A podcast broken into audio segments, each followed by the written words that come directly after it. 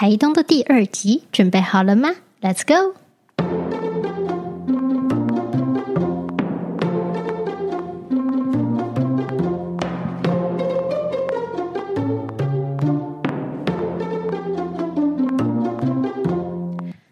我是桑雅，我原本想要调皮一下，就是想说都讲到台东了，我干脆就拿沈文程的那首歌来去台东来当，you know opening 跟 ending，但想说算了，不要暴露年纪。好，我们上次讲到在台东的时候，我为了生存不得不开始跟莱牙说话，结果就发现，诶，跟莱牙说话其实没有那么困难，而且他们真的是还蛮害羞、讨喜、可爱的生物。是我自己投射了太多不应该要有的投射在他身上。这一部分我们在今天这一集会聊到。在台东，我很快就得到另外一个领悟是：不管在教室里面呢、啊，我们学了多少静心冥想的方式，那一些其实，在我们最危急、危难的当下，几乎是很难用出来的。你不可能在你很紧张的时候忽然说：“等一下，我要盘坐，然后我要保持我的脊椎是正的，我的下巴微微轻抬，我要保持一个很好的静心冥想，维持自己平静。”不可能的，真的太难了。但是如果你平常有愿意去做静心冥想的练习，它就会像是你在帮一辆汽车踩刹车，一点一点一点的踩，帮助你停下不必要的惯性，让你可以越来越快的。能够随时随地切换到比较平稳的状态里面，那也多亏了，因为跟莱牙之间的互动真的是扰动我太多心里的各式各样的惊惧、恐慌，所以我就意外的发现，原来对我来说最好的静心是在日常生活中随时随地保持平稳的呼吸，那我就可以很自然的从很慌张、慌乱的状态自动。切入一个比较什么事情都会待在自己的位置上，稳当顺利发生的和谐状态，这是最适合我的。也许是因为 In Lak'ech 它真的是一间性质很特殊的民宿的关系，来来去去的客人他们都很有才，要么就是跟艺术很相关的人，要么就是非常亲近贴近大自然的人。要么就是有一些身心灵的旅行者嘛，就是会自己去那边静心僻静干嘛的。那总之来来去去的人，你随口跟他聊，你都可以发现，哇，这个人的生命经历真是精彩。我记得我在那里认识个一个女孩子，她的前半生二三十岁的年华，全部都用在爬山跟旅行、四处移动上。那我。很好奇的问过他：“诶，那你爬了这么多年的山，你走过这么多国家，是什么动力驱使你一直移动？难道你从来都不会想要停下来吗？”也许是因为环境的关系，我们没有多的干扰，没有多的分心的事物，在那个地方，你就是可以很自然而然的聊到心里去，不管人家给你什么样的回应。你都可以很清楚的知道，说这真的是另外一个生命的经验浓缩，可以真的有心对心的交流，是我非常喜欢的对话深度。那有一天就来了一个妈妈，她带了两个小朋友，小男生来。那个妈妈她很可爱，因为 她跟我分享的宇宙大爱手。来去民宿的客人，你随口都可以讲出一两三种疗愈方式。我会这个，我会那个。最多人讲的是灵气 Reiki，所以啊，大概三个人就会有一个人跟我说他会 Reiki。我们很喜欢玩一个游戏，叫做交换。我用我的能力跟你交换你的能力。比方说，我会沟通，你有养猫狗，那我用一节动物沟通跟你交换一节灵气个案。所以用这种方式，我就体验过很多不一样的疗愈手法。但我第一次听到宇宙大爱手，然后妈妈她就非常热心的让我坐在一张板凳上，然后双手高举。我我有我头看，我看到她双手高举，她就闭上眼睛，非常认真真挚的、很大声的讲说：“宇宙大爱手，然后就把双手贴在我的肩膀上，然后慢慢滑下我的背。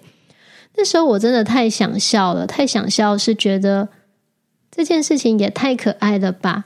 在台东那段过程当中，我经验过很多不一样的能量疗愈的手法，但一来我那时候的身心状态是相较封闭紧缩的，所以本来就没有那么容易接受别人的好意，更难感觉到各种能量传导过程中身体会有的反应。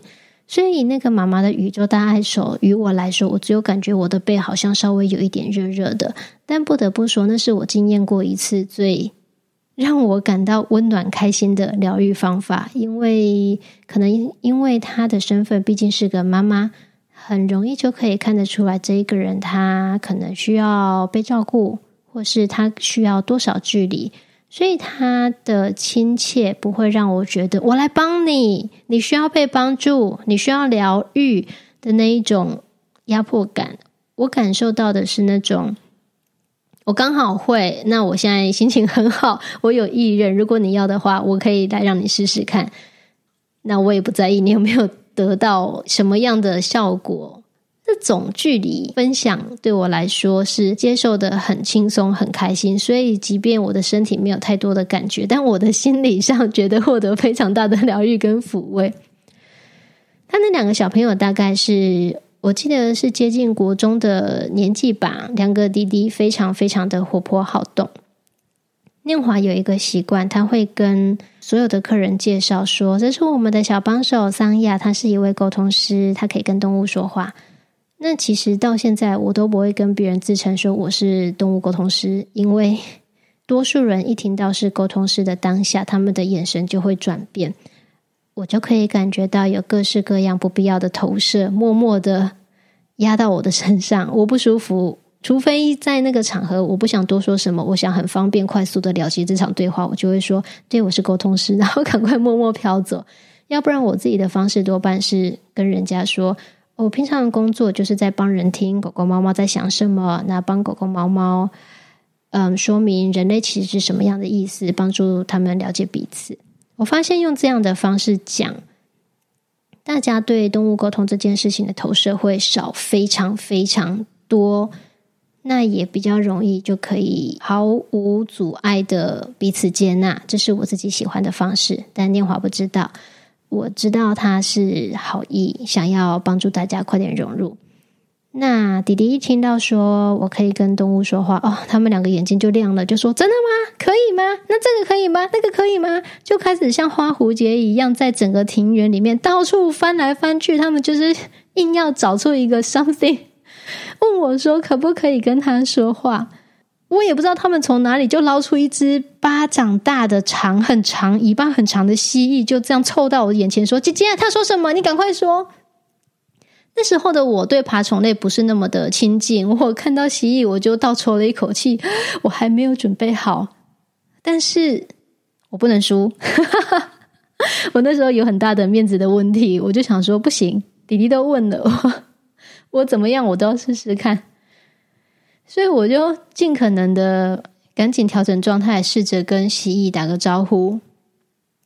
但蜥蜴的心情很差，它被吵到了，所以他给我的第一句话是狠狠的刮了我一顿。蜥蜴他就瞪我说：“你有必要用这种方式彰显你自己吗？” 在那当下，我觉得我被赏了两巴掌，那个啊巴掌好好大，好痛啊！然后我才知道说，蜥蜴在树叶下睡觉，弟弟他们。硬把它挖起来，所以蜥蜴非常的生气，他就有一点迁怒到我身上，所以我就跟弟弟他们说：“你们是不是吵到蜥蜴啦？他刚刚在休息，但是你们把它抓出来，他有一点不开心。”然后两个小朋友就开始互相责怪说：“都你啦，就叫你不要抓他，你硬要抓。哦哟，你不是也想跟他说话吗？为什么都怪我？奇怪耶！” 然后他们就边吵架，赶快把蜥蜴送到另外一个很健康很大的盆栽底下。在那个过程当中，again，我心里就是真的，同时都会出现很多想法。那时候心里同时窜出四个念头：第一个是啊，好丢脸哦！你知道，因为在那么久以前，动物沟通真的还没有被普遍接受的时候，很容易引起没那么友善的眼光跟挑战。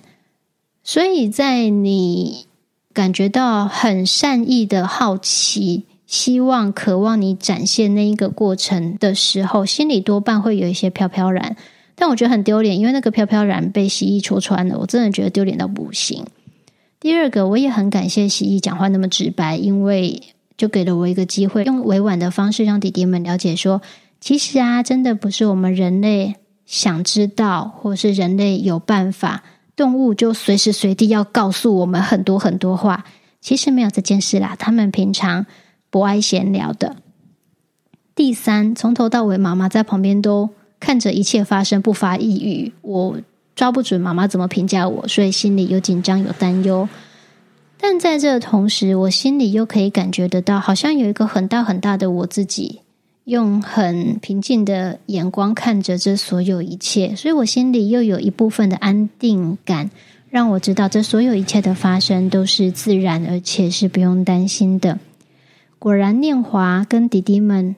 一离开，就宋希一离开的时候，妈妈就抓到机会告诉我说，她其实是自然老师，自然老师哦，所以她本身就有很多自然科学相关的知识，但她也很爱大自然，所以每到周末就会带两个小朋友一起到山里、到海边去接近自然，远离电脑啊、电视啊、手机等等的。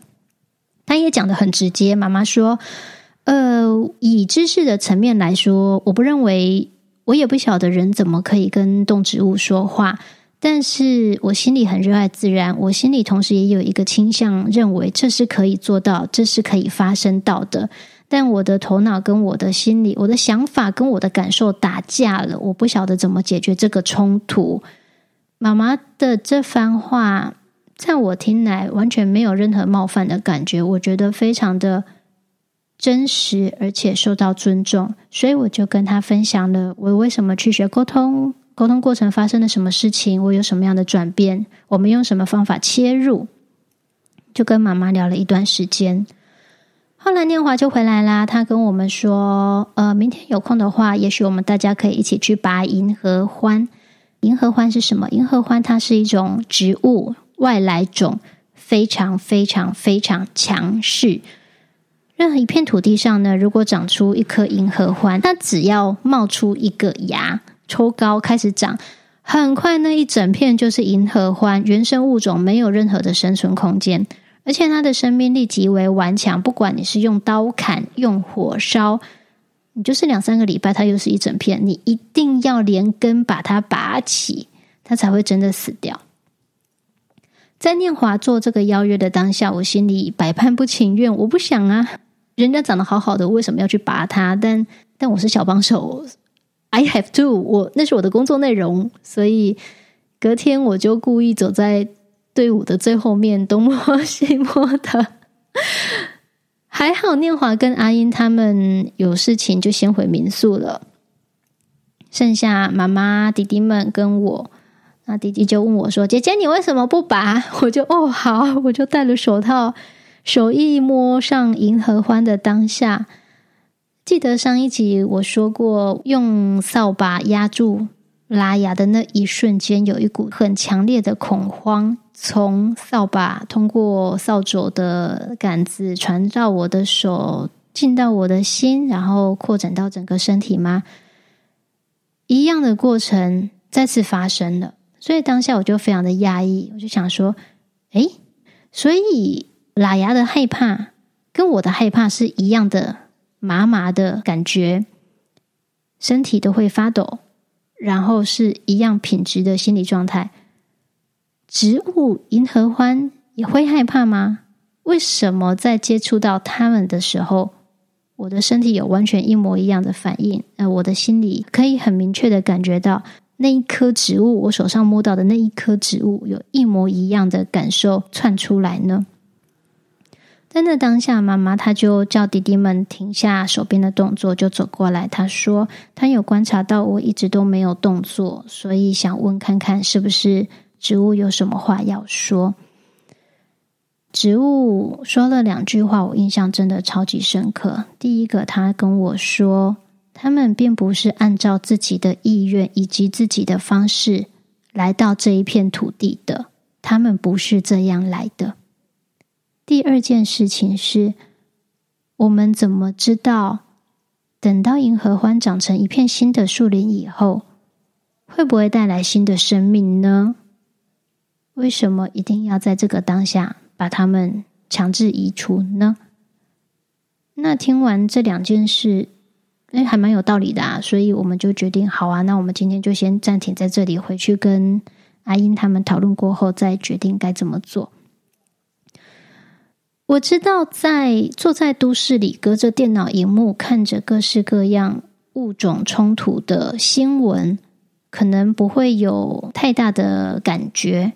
也不会有太大的感受。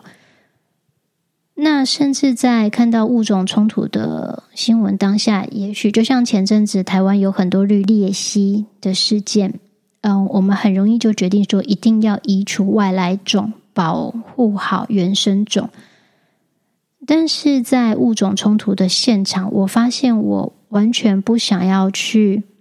强制移除任何一个生命，因为说实话，就像银河欢说的，他也不是自愿要来，来了不受欢迎，又要被决定你不该活下去，那真的很衰耶，真的很衰。而且，对呀，我们到底是凭什么决定什么该活下来，什么不该活下来呢？生命自然有它的形式。如果我们不希望看到这个结果，真的一开始就应该要有很好的共识。别让这样的事情发生，但当然就是因为总是会有人想要，嗯，拥有比较独特的享受、独特的经验，所以总是会想要破坏规则、破坏规矩，但却没有想到，不只是人类，其他物种也要连带的负起这一个代价，承担起这个责任吧。在我们决定回民宿的路上。弟弟他就拿着一根很长的木头，边走边甩，然后就差一点弄破一张蜘蛛网。那张蜘蛛网的大小，但好大哦，高度差不多就是一个成人一百六十几公分。你没有看到，你就会迎面撞破的那个大小。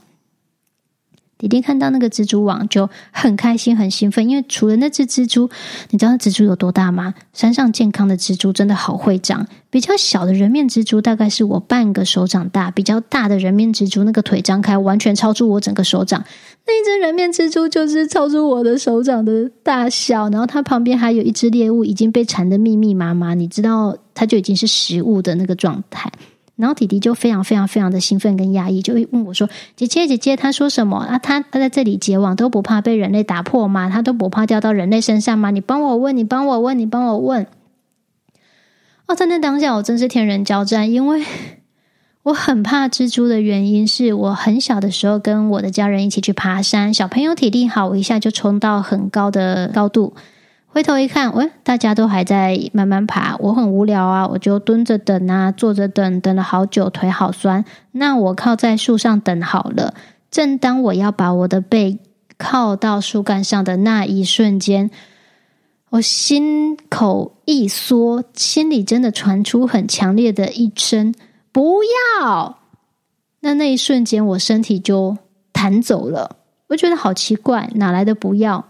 一转头看那个树干，没有东西呀。可是同时，我的身体完全是全自动，那个过程完全是全自动。我的身体就非常自然而然的往后退，远离树干，多退了两三步。那一退了两三步，我才看见靠腰有一只，我觉得现在回想起来，好像就跟我的头一模一样大的毛蜘蛛。就停在树干上，它的保护色太好了，我根本看不见它，真的是好李家在，我没有靠上去。然后那一瞬间，我就一路尖叫惨叫下山。那从那次以后，我就非常怕各式各样的蜘蛛，不管你是什么种类、什么形状，诶，形状都差不多，什么大小，反正一看到蜘蛛我就尖叫，因为那个恐慌感，我真的被吓坏，我不知道该怎么办。然后在。弟弟亮晶晶的眼神攻势之下，我我不想输，没有啦，我也真的很好奇，就难得有这个机会，旁边有人鼓励我去做这件事情，那旁边的人又让我有安全感，反正也跟奶牙说过话啦，我就尽可能的深呼吸，然后试着跟蜘蛛连线。你知道没有连线到的感觉其实很清楚，就是一个空空的感觉，非常非常空，不是你空掉，就是你会觉得啊就很空，什么都没有，这个叫没有连到线。已读不回是你打电话给人家，话筒的另外一端不回话，可是你完全可以感觉得到有一个人坐在那里呀，他只是不说话，就那里真的有人，就是那个感觉。但是跟蜘蛛说话。一连线其实很顺畅，而且蜘蛛有点像海葵那样，蜘蛛的回应里没有太多的人类情绪，它的声音很干净、很透彻，而且它讲话的速度，我记得还算慢，慢慢的讲，所以我就害怕的感觉就降低了很多。蜘蛛它很有礼貌，诶，它还先请我帮他转达谢意，谢谢妈妈阻止他的小朋友弄破蜘蛛的网。再来，蜘蛛说他没有办法回答小朋友的问题，因为第一，那只蜘蛛从来没有掉到人类的身上过，他没有经验，所以没办法回答。第二，蜘蛛说，我也不愿意回答假设性的问题，因为一旦问题一被预设，那那个问题就存在了。这句话真的是充满了哲学。然后我就看到弟弟的脸从非常的兴奋到好兴奋跟好奇，忽然转成冲击，然后一阵认真的思索以后，又冒出更多的疑问。他说。我不知道蜘蛛这么聪明，蜘蛛好聪明哦。那蜥蜴也一样聪明吗？树也一样聪明吗？植物也一样聪明吗？其他昆虫也这么聪明吗？如果他们都这么聪明又这么会说话的话，肉食为什么可以你吃我，我吃你，吃来吃去？肉食性的问题你要怎么解决？大家都会说话，我们不应该要吃你啊，不应该彼此吃来吃去啊？你帮我问。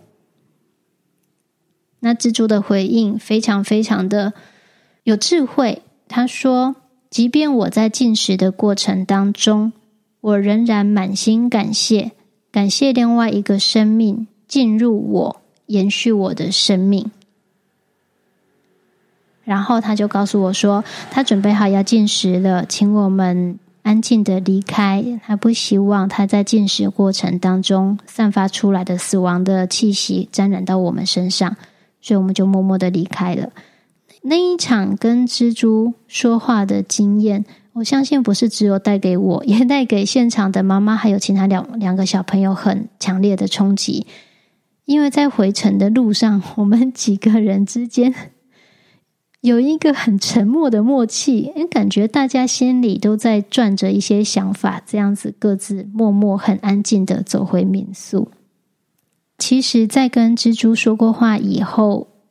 回了台中，我老家，有一小段时间，我的房间里就很容易出现各式各样的迷你的小蜘蛛。那最常出现那种银虎跳蛛，所以有一天我还很认真的去 Google 了银虎啊跳蛛的资料，想知道它们到底是什么样的生物，然后就看到很多很多放大的。跳蛛的画面，我以为我会尖叫，结果后来发现，诶，其实这种乍看好像很恶心、很可怕的生物，你一放大仔细看它那个身体的结构啊，还有颜色，其实是充满美感的。你知道有那种宝蓝色的跳蛛吗？真的好可爱哦！或者是我没有看毛蜘蛛，但我有看人面蜘蛛的放大图。就那个黄色是很艳丽的黄，然后他那个腿不得不说比例真的超级好，所以在那之后我就不那么害怕蜘蛛了。搞清楚自己到底在怕什么以后，我就发现其实是我一直没有办法处理小时候的那一场惊吓，才把那一场惊吓带给了所有蜘蛛。我就在日常生活当中帮自己复制了各式各样的惊吓。但厘清来源之后就没事了。我现在看到蜘蛛就非常的冷静，可以跟他打招呼。我知道讲到可以跟蜘蛛说话，八成会有人好奇说：那蟑螂可以吗？蚊子可以吗？苍蝇可以吗？我下礼拜就告诉你可不可以。下次见喽，拜拜。